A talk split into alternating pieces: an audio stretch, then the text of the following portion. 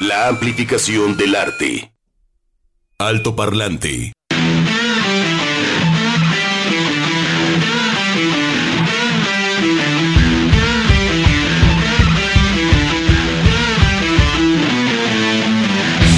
Bienvenidos a Alto Parlante, hoy martes 18 de enero.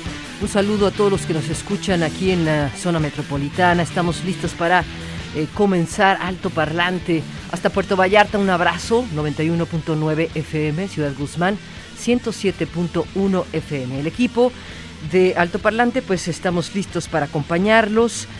Edgar González en operación técnica. ¡Aló! Chuck Seldaña en producción, Begoña Lomelí y Sofía Solórzano en estos micrófonos. Hola Sofía, ¿cómo hola, estás? Hola, Bego, bien, ¿y tú? Bien, también. Pues arrancando con las grandes, ¿verdad? Hombre. Híjole. Eh, pensando un poco en Janis, yo creo que a nadie se le ha emparejado. No, no, nadie. no, no, Nadie. No, no, no, no, no. Hay grandes voces, han eh, habido grandes mujeres, grandes, pero Mm. Janis no hay. No, No no, hay no, es que venía con, como paquete completo, ¿no? Sí, no con el poder de la voz, la imagen, la actitud, figura de la contracultura y pues también en su vida personal, ¿no? Esta lucha contracorriente de haber nacido en un estado sumamente conservador y como dictaba las reglas en Texas, a salir de eso en la década de los 60 y bueno, pues morir tan joven, Sofía. Así es, dentro del grupo de los 27, ¿no? Mm. Que es extrañísimo también por qué se dio esto, por qué se ha dado, qué pasa a esa edad. Vas a cumplir los 30, este, ¿no? Sí, Yo sí, que yo, yo estoy como a seis meses de cumplir los 27. No, ya Miedo a la pasé como respo- dos veces, ¿no? Miedo a la responsabilidad. No, no, no. A ver mis consumos, ¿cómo andan? Porque voy para los 27. Sí, es que esa edad yo creo que ya te pone, Oh, ¿no? De, sí. oye, oye, te pones a trabajar, ya tienes una familia, tienes que entonces, muchos les da miedo, dicen, no, ahí se ven. No, pues sí, no, yo prefiero quedarme así Sí, de- yo en los conciertos, en el after Forever el- young. pues sí, ¿no? ¿verdad? Forever young. Como dicen el síndrome de Peter Pan. Sí. ¿Verdad? Sí, sí, sí, sí. Digo, no sé cuál fue el caso de Janis. Leía que estaba como comprometido con un, con un chico, Ujú. el cual que tam- también era, pues, a la par, sumamente fie-. Fiestero. Fies- fiestero, festero, como le dicen, ¿no? Y, y- y que se lo encontraron con un- en un bar con unas chicas, entonces ella Mm. dijo, oye, pues, ¿qué pasó? Claro, Janis también le daba vuelo, ¿no? A, a- a todo este asunto, que ya con mujeres, ya con hombres, en fin, ella se considera una mujer, una persona sexual. Y eh, parece, porque se desconoce realmente el- Ujú. el- la sobredosis de heroína que se metió para pshu, pasar a otra dimensión. Pero por ahí dicen que pudo haber sido la causa, ¿no? Claro, pues el amor o el desamor o el- Decepciones. las decepciones siempre te llevan a una ruptura, a decir, ¿qué hago? ¿Sigo o no? Que siempre es mejor seguir, ¿eh? Porque el otro no nos da, o sea, no hay que darle poder al otro. Claro. En ese sentido, ¿no? Tienes O sea, el poder. Siempre es mejor seguir a pesar de las vicisitudes. ¡Eso! ¡Ah! ¡Oh! Digo, porque bueno, digo, no, No, para, siempre te encuentras razón. con uno y otra y otra y otra cosa y otra cosa. Claro, y viene, ahora sí que hablando de que viene con el paquete completo, pues de ser humano, Sofía. Sí. ¿No? Así, digo, Todo. eh, no, pues, Estamos en eso. Lo que pasa es que no nos dan instrucciones, ¿no? Exacto, Para y lo que vivir la es que vida. no y- somos famosos y no salimos, ¿verdad? Pero- Ah, esa es otra cosa. que si yo les contara. Hasta Leonard Cohen tuvo su, su Oh, aventura. sí. Leía, ¿no? O sea, me, me sorprendió Leonard Cohen con, con Janis. Y bueno, pues este, de las grandes, ¿no? Es, es la, la, la mujer, la, la señora, la voz del, eh, del rock and roll, del rock, del soul, del rhythm and blues, de no sé. A mí me llamaba la atención, eh, ah, no me acuerdo dónde vi, si era un video, parte de un documental de Gustock, cuando se empiezan a poner todos locos, ¿no? Ahí en Gustock, sale Janis Joplin eh, en, a mitad de su, de su presentación. Ajá, después de cantar, que va así desgarrado y todo. Y sale con una voz tan tierna y tan cercana. Dice, por favor, venimos aquí a disfrutar la música, contrólense, estamos aquí todos bien. Les pido por favor allá esa bolita que están ahí vueltos locos, que, que regresen y que se pongan en paz. Pero lo dice de una forma tan cercana, tan tierna, que dices, sí, claro que te hago caso, a ver, este, dejo aquí todo mi atasque y regreso, ¿no? Que será parte también de esta otra personalidad de, de tierna, insisto, de cercana, de estamos aquí. pues, Frágil. Frágil, Exactamente. Frágil, muy frágil. Eh, en realidad no sabemos, no conocemos la historia de los músicos y nunca No, la vamos a saber. Sí, nunca. claro. Escriben biografías y ponen y quitan y... Pero nunca vamos a saber qué pasa ahí Ujú. adentro, ¿no? De la, de la cabeza de cada artista Claro. y, y lo que realmente vivió. Sí entendemos que este, esta baja autoestima, este conflicto que tuvo de, de- de niña, de adolescente, pues te lleva a, a excesos, puede ser, ¿no? Pero, pues no sabemos bien. Janis, eso sí, o sea, muy poco, muy pocas grabaciones, cuando, eh, o sea, sacaron, publicaron Pearl cuando ya Mm, había había fallecido. fallecido. Imagínate el gozo que hubiera sentido Janis escuchar su disco y todas estas interpretaciones. De ahí se desprende Half Moon, vamos a efemérides y pues nos enteraremos qué sucedió un día como hoy. Ya es 18 o 19. 19. ¡Ule! Venga. 1821. Efemérides. 1963. Alto parlante. Y yo diciendo que estamos en martes, ya es miércoles. Es que- Además. además, no es ni 18 ni martes, es miércoles y es 19. Y en México, en 1811, el virrey Francisco Javier Venegas ordena en bando que se quemen públicamente los manifiestos de Miguel Hidalgo. En 1943, el 19 de enero, se promulga la Ley de Seguridad Social. Protege a los trabajadores en caso de accidente, enfermedad, jubilación y muerte. La ley sentó las bases del Instituto Mexicano del Seguro Social. Bueno, nos vamos al mundo. 1809 nace en Boston Edgar Allan Poe, escritor romántico estadounidense, especialista en, cuentos de terror y maestro del relato corto. 1900 1839, perdón, nace el pintor francés Paul Cézanne, uno de los más influyentes del siglo XIX y destacado por su técnica impresionista. Y tenemos a George Claude, que nació en 1915 y patenta el primer tubo de neón usado en carteles publicitarios. Qué maravilla, ¿no? Y todo un movimiento también ahí cultural y de publicidad, sí. ¿no? Sí, sí, sí. Vámonos, el neón, ¿de dónde lo sacó? Pues, eh, ¿Quién es súper tóxico. ¿Quién sabe qué andaba haciendo? de- Oye, para-. Oye, mira. que lo quiero. En el 2012, el 19 de enero, la empresa Eastman Kodak se declara en quiebra. Uy, eso sí. Qué grueso. Eso sí es terrible, Sí. ¿verdad? Porque...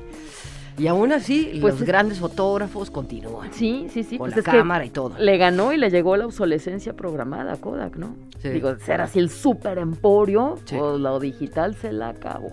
Que no se fue ahora, a- a- creo que a vacunas o algo, ¿no? ¿Verdad? Ah, sí, sí, sí, tiene Sí. una división. Se fue por ahí. Sí.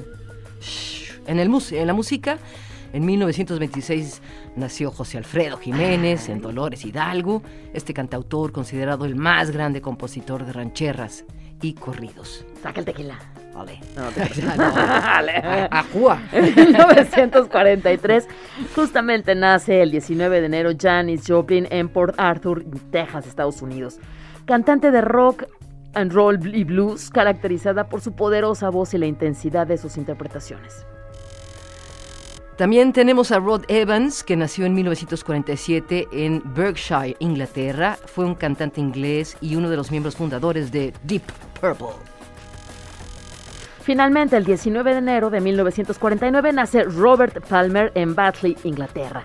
Cantante británico, era conocido por su presentación en ropa formal y muy elegante, su emotiva voz y la mezcla equilibrada de estilos musicales en sus álbumes, combinando el soul, jazz, rock and roll, reggae, blues e incluso canto tirolés. Yodelei, yodelei.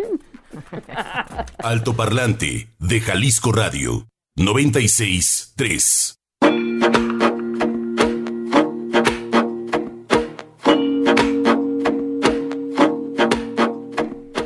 Y entonces el señor eh, Robert Palmer llega a eh, altoparlante.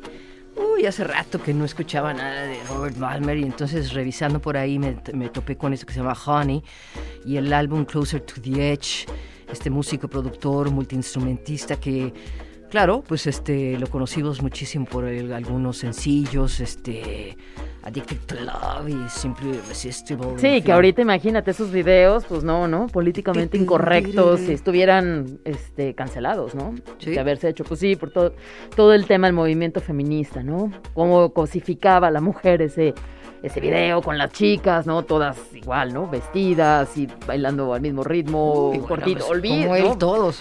Sí, sí, sí, sí. como él sí, todos. sí, sí. Bueno, la mujer sigue Bueno. siendo la mujer sigue siendo objeto. Ah, no, sí. En todos los videos. Sí, sí, sí, sí. O sea, Pero- Robert Palmer entre muchísimos. Sí. Y bueno, pues entonces él falleció en el 2003 a causa de un infarto en París. También se le conoció por su la- lo, lo elegante que decíamos ahí en las efemérides. Ujú. Y es curioso cómo mezcla el pesado, pero también es- muy pop. No sé, es rarísimo. Muy versátil, ¿no? Sí, Robert Palmer. Y bueno, pues este tenemos unos boletos, ¿verdad? Eh, Bego, dos pases sencillos. Dos pases sencillos para que se vayan este sábado 22 de enero, por supuesto con todas las medidas sanitarias. Les van a pedir su certificado COVID, si no una prueba eh, negativa de COVID-19 que sea PCR. Es en, es en el, en el C3 Stage, Sofía. Y Wish, este proyecto de tributos, presenta un tributo a The Cure y va también con un tributo a The Smiths, con estas dos bandas súper importantes británicas. Muy bueno. Está padre, ¿no? Crecimos con eso. Sí, claro. Y pues en el tributo yo creo que vamos a escuchar todas las que nos gustaron, las que cantamos, las que coreamos. Y pues muchos no tuvimos la oportunidad quizá de verlos en Claro. vivo, ¿no? De estar ahí con el Robert Smith, Claro. en fin, ¿no? O sobre todo de Smiths, ¿no? Que fue tan cortito Sí. su vida que pues Mucho más difícil mucho verlos. más difícil verlos, pero pues bueno, eh, excelentes músicos, talento tapatío que se juntan para hacer estos dos tributos, el tributo a The Cure, el tributo de Smiths y es este sábado 22 de enero a las 8 de la noche en el C3 Stage. El aforo evidentemente es limitado, ¿no? Por todo este protocolo, pero pues aquí tenemos dos pases sencillos. Por WhatsApp 33 26 32 54 69. Quiero eh, pase, ¿no? Quiero el pase de, de Cure, el tributo de Cure y de Smith y con eso pues estás participando para al final sacar el nombre de los ganadores. Así es, danos tu nombre por favor, que no se te vaya. Dinos, como dice Sofía, y danos tu nombre. Exacto, nos vamos con Alejandro Becerra, voz, frontman, eh, guitarra, bajista de eh, Genes, esta banda de Seattle, de Washington, que debutó en- con su primer álbum en el 2017 llamado Temporadas Chapter 1, con canciones como Te perdí, Soy humano, Juego enfermo. Alejandro Becerra, bienvenido, ¿dónde te encuentras? Eh, parece que no estás en Seattle, pero un gustazo escucharte y tenerte en este programa. Eh, muchas gracias, agradezco el espacio, espero que estén muy bien por allá. Y sí, ahorita estoy en Seattle. ¿Así Estamos en estás? Seattle con, ¡Uh! con mucho, con mucho frío, Frío. pero estamos en Seattle.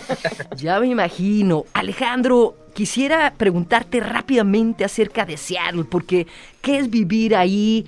Nosotros los conocemos por Nirvana, por Soundgarden, por Modest Mouse. O sea, eh, Seattle es una ciudad importantísima para la música, para el movimiento, ¿no? Para, movi- para diferentes movimientos. ¿Qué ha sucedido contigo, con tu banda? ¿Cómo los ha influenciado? Y platícanos de- de- de- de tu ciudad. Sí, mira, la verdad, aparte de la música, Seattle es un estado hermosísimo, me parece un, un- un bosque. Claro. Donde quiera que vas a... Es... Yo viví en California muchos años, yo soy de Colombia, pero viví en California muchos años y el cambio a Washington fue drástico. Ah, la gente, el, ah, el- todo lo que ves, los árboles. Y aparte de eso, le inyectas lo de la música y es el lugar ideal. Como músico, desde que llegué aquí me he sentido muy apoyado. Ujú. Am, aquí cualquier estilo de música, la gente A la gente le gusta. está lista para apoyar, para ir a, a los shows. Le encanta. Y nosotros, la propuesta de Genes siempre ha sido en español Mm. y, y le metemos inglés también.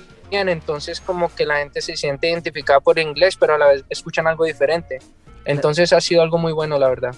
Y bueno, hablando de este asunto de, de incorporar el español, ¿cómo les va? Bueno, ya nos platicaste, ¿no? Con el público, pero ¿cómo les va a la hora de componer? Porque creo que es mucho más fácil eh, entrar con el inglés al rock, el español por su, pues, podríamos decir su dificultad, en fin, es otra manera de abordar el rock en español. Sí, mira, algo que personalmente yo tenía problemas era, yo hablo inglés porque llevo mucho tiempo aquí, pero al, al cantar en, en, inglés nunca me sentía yo.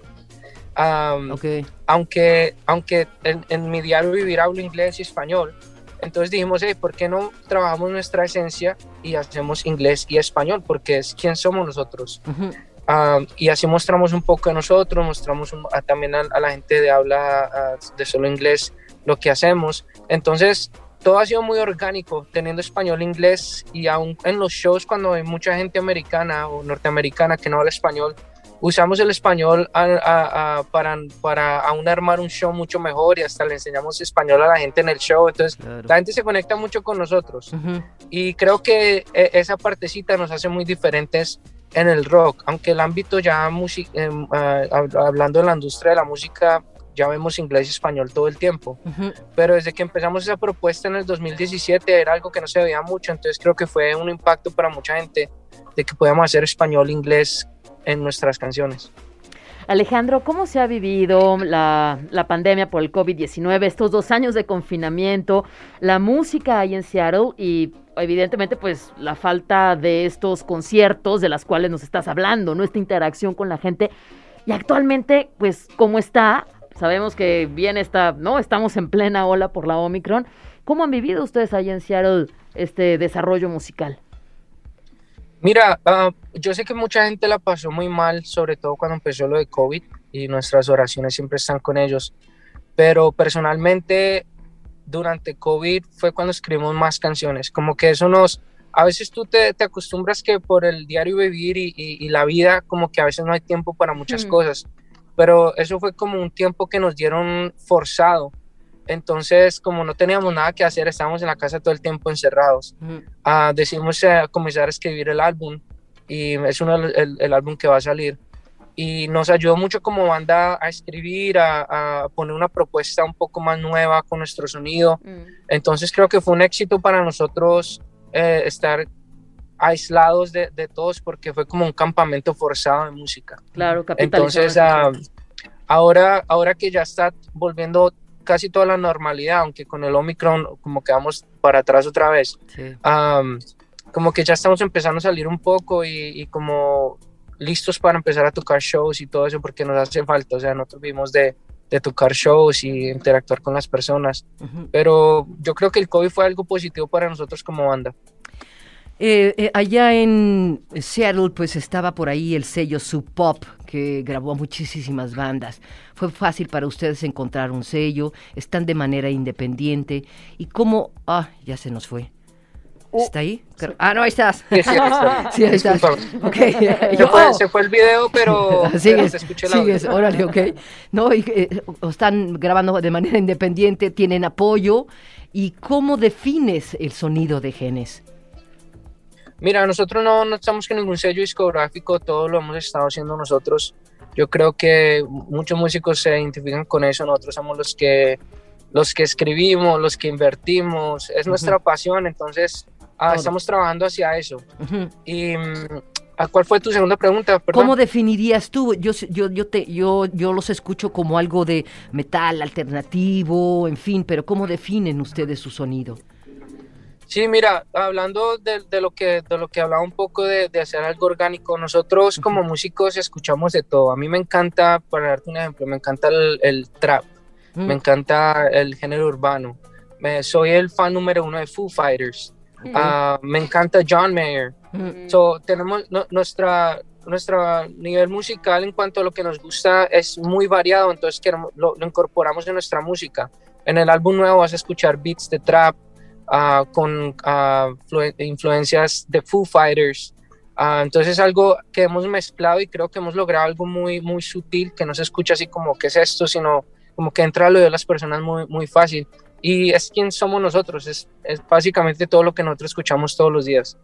No, no, lo defino, no lo defino mucho como rock en español, porque sabes que el rock en español, el estilo en sí, claro. es muy diferente Uh, pero cantamos en español, uh -huh. con un rock muy alternativo, con muchas influencias americanas. ¿Tienen algún lugar? ¿Tienes ya tienen un estudio en donde arman todo esto o tienen que alquilar? Tienen, en fin, ¿cómo lo, cómo lo Mira, lo... El, el, la forma en que nosotros hacemos nuestros álbums, que es, me encanta porque es algo súper chévere. Nosotros, nuestro productor es argentino, es, se llama Javi Casas.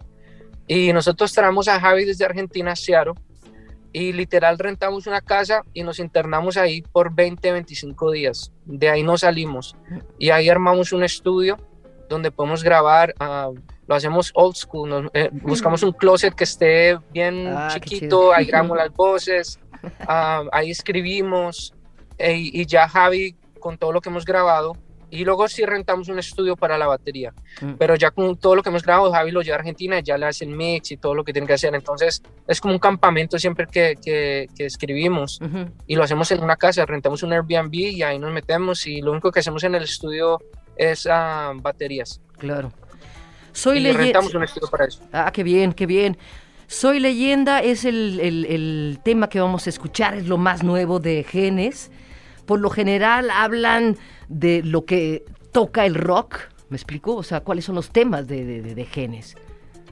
Mira, los temas de Genes son muy personales.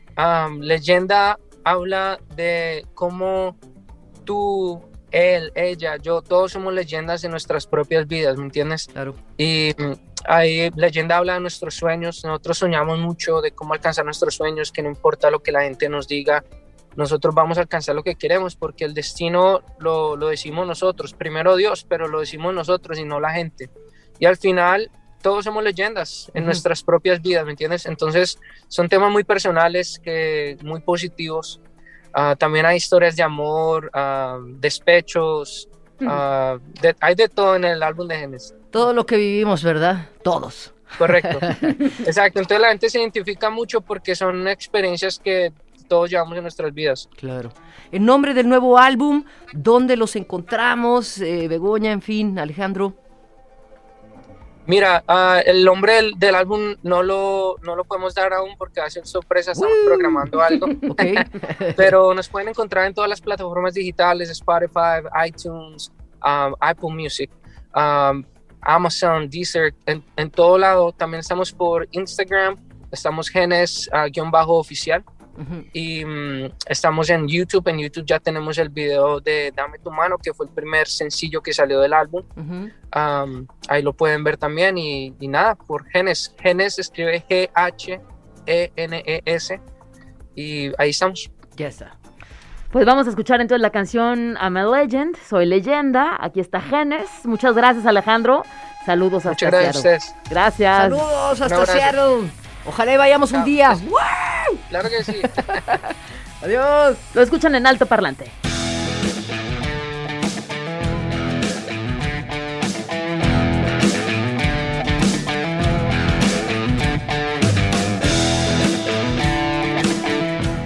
Bien, les recordamos, tenemos eh, dos pases sencillos por WhatsApp para el tributo a The Cure y The Smiths, Begoña. Comuníquense, manden su mensaje, anótense, digan quiero ir al tributo de The Cure o quiero ir al tributo de Smiths.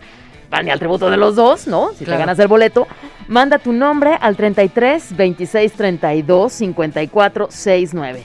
33 26 32 54 69, por supuesto, con todas las medidas sanitarias, certificado en mano, para que puedas disfrutar del concierto, pues, eh, tranquilamente, ¿no?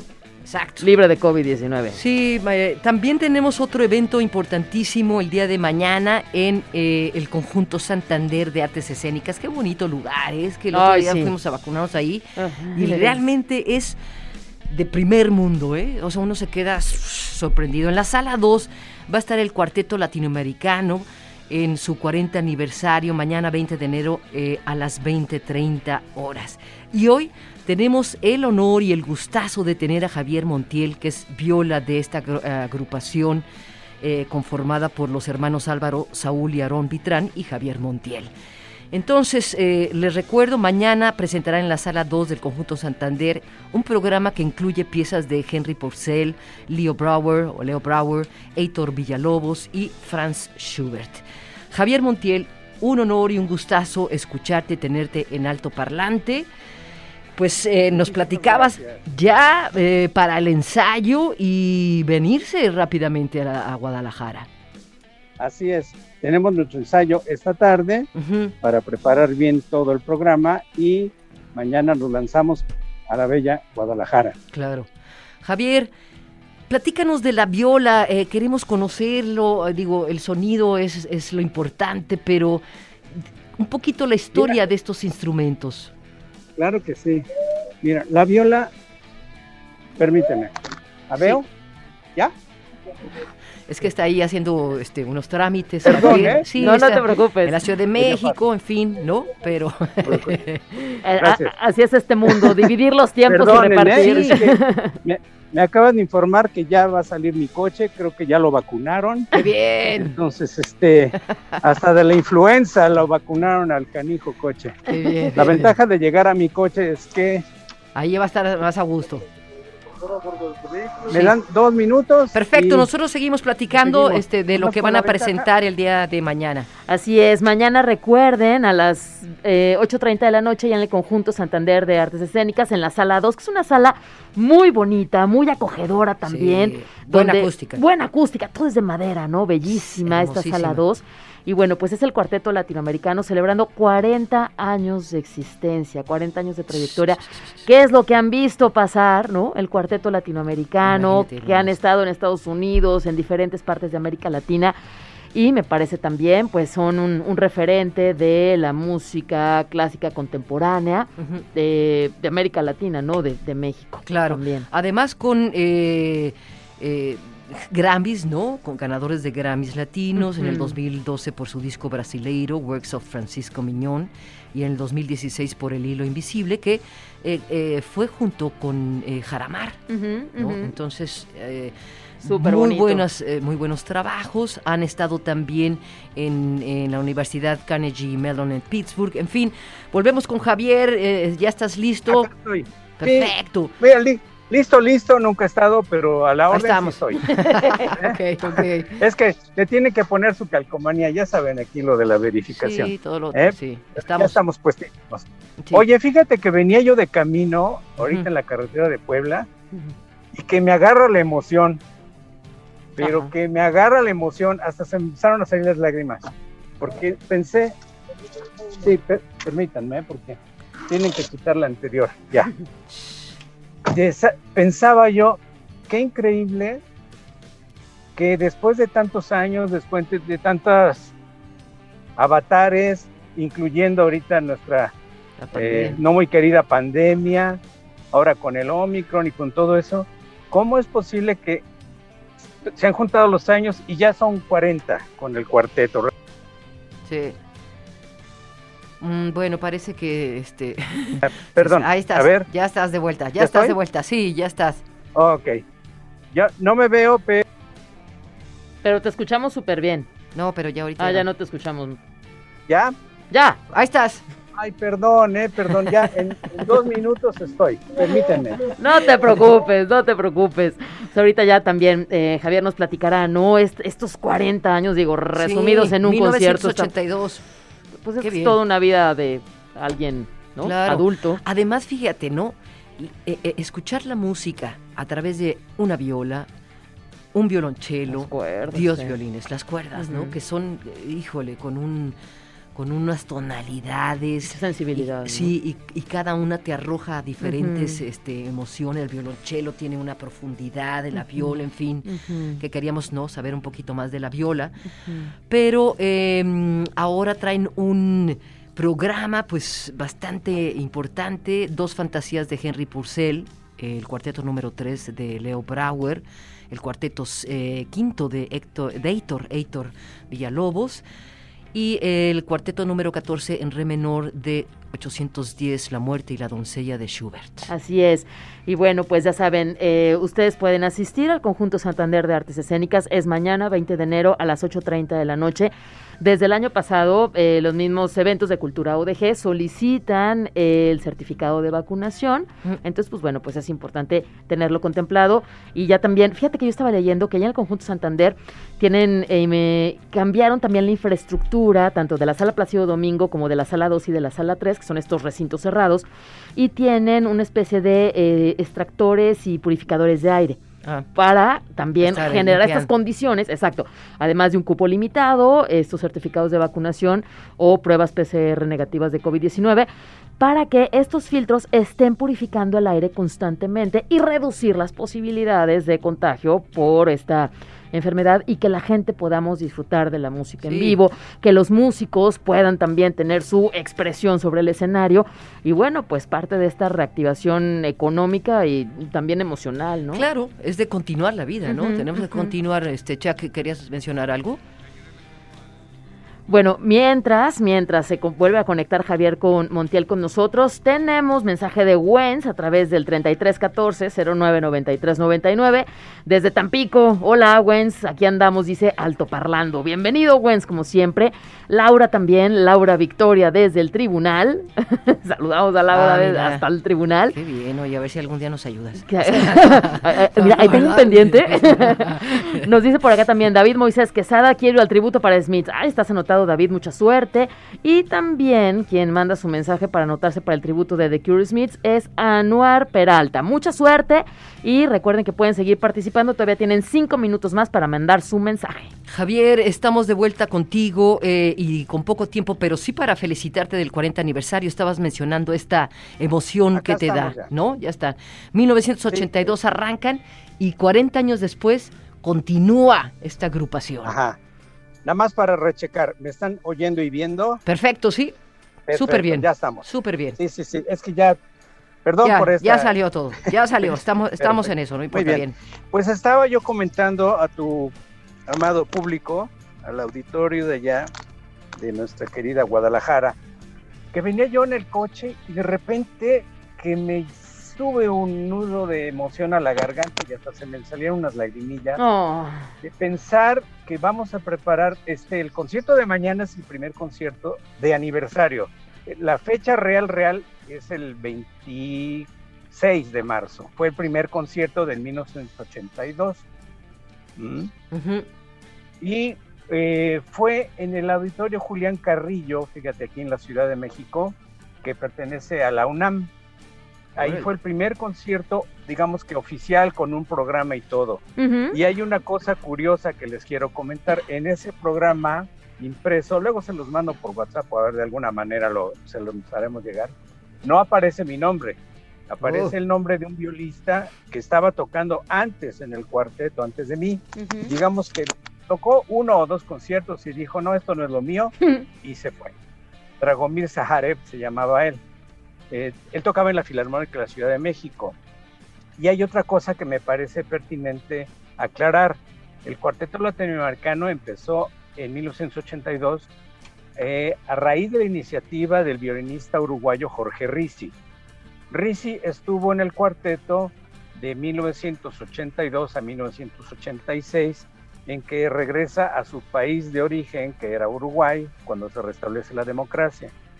Y a partir de 1986, digamos, fue el año de transición, terminamos eh, esta relación, digamos, musical con Jorge, aunque lo seguimos este, estimando muchísimo, que por cierto este año cumplió nada más que 81 años.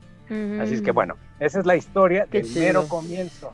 Y en 86, en el verano de 86, empezamos ya a trabajar de forma permanente con Saúl.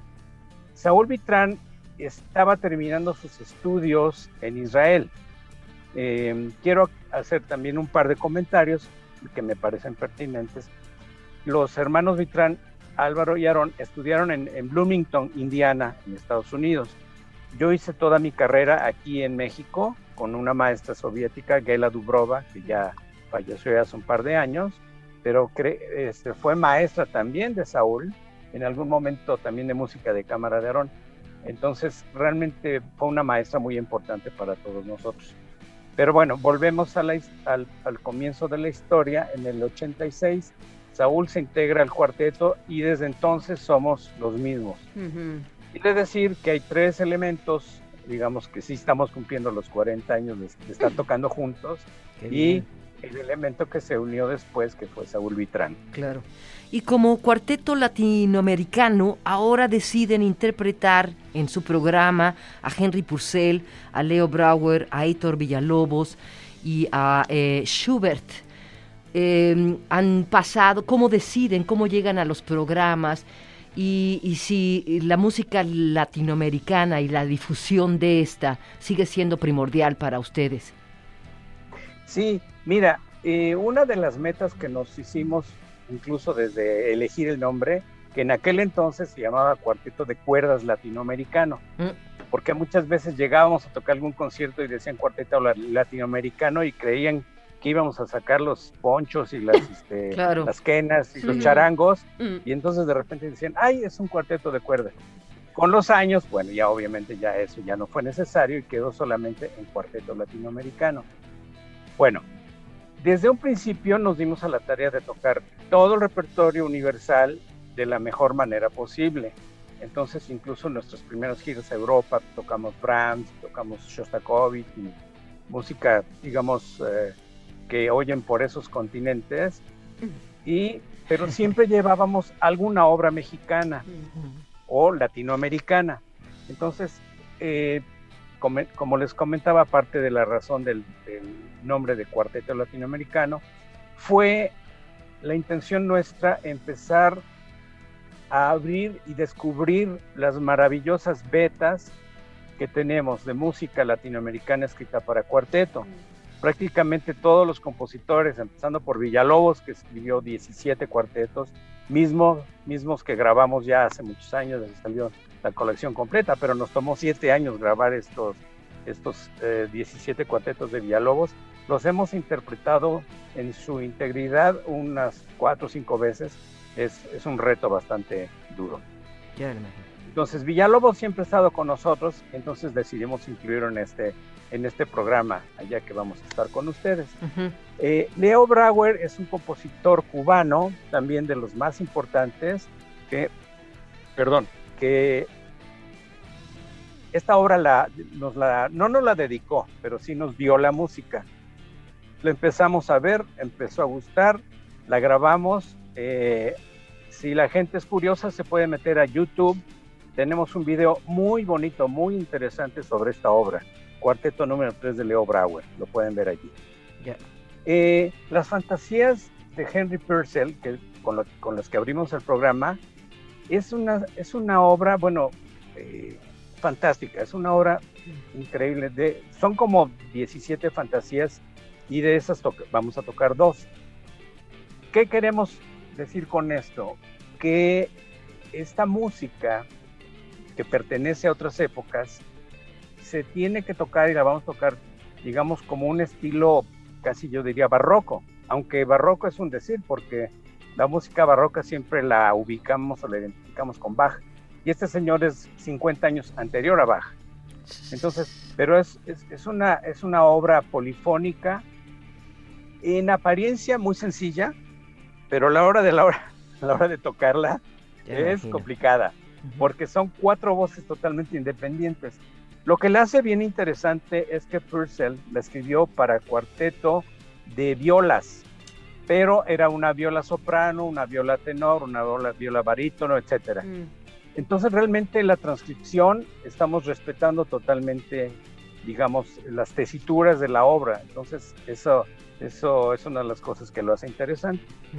Y finalmente quisimos cerrar el programa con una obra que para nosotros es así como muy cercana a nuestro corazón, que es el cuarteto de Schubert, La muerte y la doncella, que es, eh, bueno, no sé, si el público no la conoce, los invito también a que echen su busquedita en, Spotify o en, YouTube o cualquier plataforma, porque vale la pena de escucharse particularmente la gente que va a ir al concierto, los invito a que le escuchen antes. Claro. ¿Verdad? Para que, para que tengan una idea de la maravilla que es. De hecho, es opus póstumo, ya. Schubert ya nunca la, la, escuchó, nunca, nunca la vio impresa, sí la escuchó. Es más, Schubert, como bien saben, pues murió muy joven y, en, y dicen que en su lecho de muerte eh, pidió que, que un cuarteto interpretara un cuarteto de Beethoven. Curioso, no pidió que tocaran algo suyo de Schubert, sino algo de Beethoven porque lo admiraba muchísimo. y así fue. Qué bien. Y sin embargo, cuando la gente dice, ay, pobre Beethoven que no escuchó ninguna de sus obras, claro que las escuchó, pero las escuchó por dentro. En su cabeza estaba toda la música, si no, no la pudo haber escrito. Claro, no tenía la audición como nosotros la conocemos, ¿verdad? Con nuestros oídos. Pero eso no quiere decir que no la escuchó. Lo mismo Schubert, el cuarteto que escribió La muerte y la doncella, que por cierto me parece interesante comentar por qué se llama así. La, muerte y la doncella es una canción. Javier, disculpa, eh, disculpa que te eh, interrumpamos, pero nos tenemos que ir. El tiempo se ha acabado, ah. sí, se acabó el programa y nosotros encantados de escucharte. Tenemos muchísimo, o sea, tienes muchísimo que ofrecer, pero ahí estaremos contigo mañana, Javier, y con todos ustedes. nos despedimos, pero nos vemos mañana. Estamos ahí. Gracias, Javier. Un abrazo. Por la entrevista. Muchísimas gracias a ti, Javier. Y pues nos vamos. Nos vamos, recuerden, mañana, 20 de enero, Cuarteto Latinoamericano en el Conjunto de Artes Escénicas, 8.30 de la noche. Sofía, gracias. Gracias a ustedes.